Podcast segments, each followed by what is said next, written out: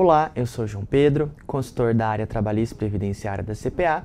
Eu quero tratar com você sobre o trabalho em domingos, aí a escala de trabalho em domingos. Bom, primeiro ponto é nada impede que a empresa estipule uma escala de trabalho em que domingos sejam trabalhados, ou seja, o domingo vai ser um dia normal de trabalho. Nesse cenário, a empresa deve tão somente definir um outro dia da semana como o DSR dos empregados, né? Então todo empregado tem direito a um DSR.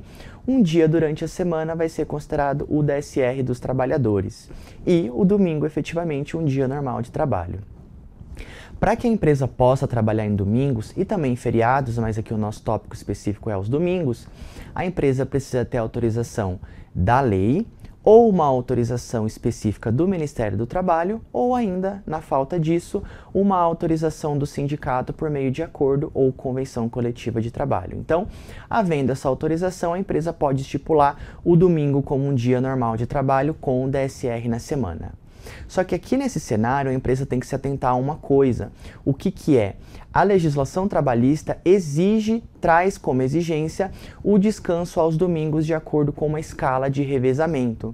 Então, por mais que a empresa tenha uma escala de trabalho com o domingo como um dia normal de trabalho, em algum momento o descanso vai ter que recair aos domingos. Aqui é uma exigência legal. E é o que eu quero especificamente tratar com você. Então, que, que periodicidade o descanso deve recair aos domingos? Então, para as empresas, Tratando-se de empregados homens, então, independentemente da atividade da empresa para empregados homens, o descanso aos domingos deve recair pelo menos a cada sete semanas de trabalho. Então, sete semanas de trabalho tem que ter um descanso pelo menos no domingo.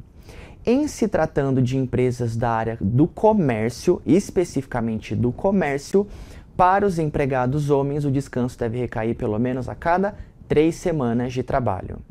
E, por fim, e não menos importante, para as empregadas mulheres, independentemente da atividade, seja comércio, indústria, qualquer outra, o descanso aos domingos deve recair a cada 15 dias, ou seja, um domingo sim, um domingo não.